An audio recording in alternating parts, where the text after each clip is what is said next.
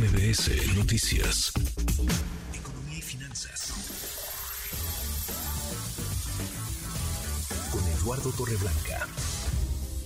Lalo, qué gusto, qué gusto saludarte, ¿cómo estás?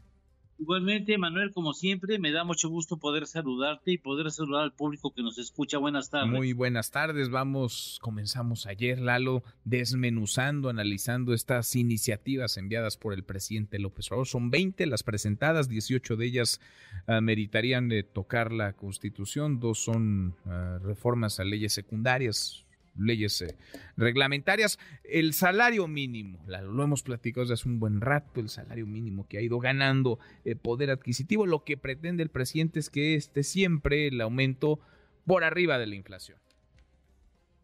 Pues sí, eh, que no pierda poder adquisitivo uh -huh. y me parece que en lo fundamental es una inquietud correcta, pero no estoy seguro de que la forma de garantizarla mediante alguna reforma en la Constitución permita eh, el permitir que eso no, no siga sucediendo como ya sucedió a lo largo de cuatro décadas, concluyendo en el 2019, aunque el reto y el compromiso de incrementar el salario mínimo muy deteriorado a lo largo de esas cuatro décadas que perdió el, cerca del 70% de su poder adquisitivo, se hizo poco antes del 2018. En todo caso, el, asunto tiene que ver con que eh, pues la única manera de garantizar que no pierda poder adquisitivo es incrementar la posibilidad de que en este país haya actividad económica, de que haya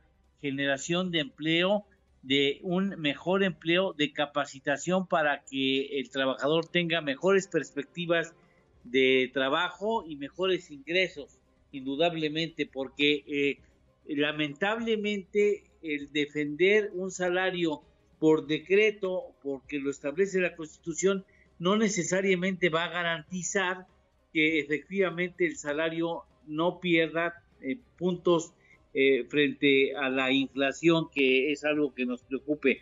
Y tenemos que reconocer que la inflación no solamente es un fenómeno interno, sino cada vez más es un fenómeno externo, como ya vimos, derivado de la pandemia y derivado de la guerra entre Rusia y Ucrania. Uh -huh. Es decir, hay factores externos que incrementan los precios y sobre los cuales la economía o los países no tienen posibilidad alguna de defensa.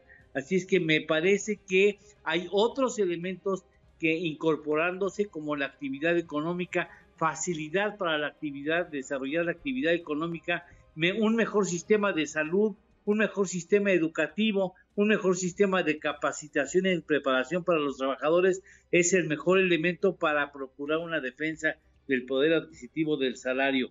Eh, movilidad social, la movilidad social, la capacitación, la creación de empleos sin tantos problemas burocráticos es lo que necesita y que lamentablemente, por cierto, no está garantizado en la Constitución mexicana el hecho de que haya promoción a la actividad económica y propiciar que no haya obstáculos a la generación de empleo y de empresas. Pues sí, pues sí.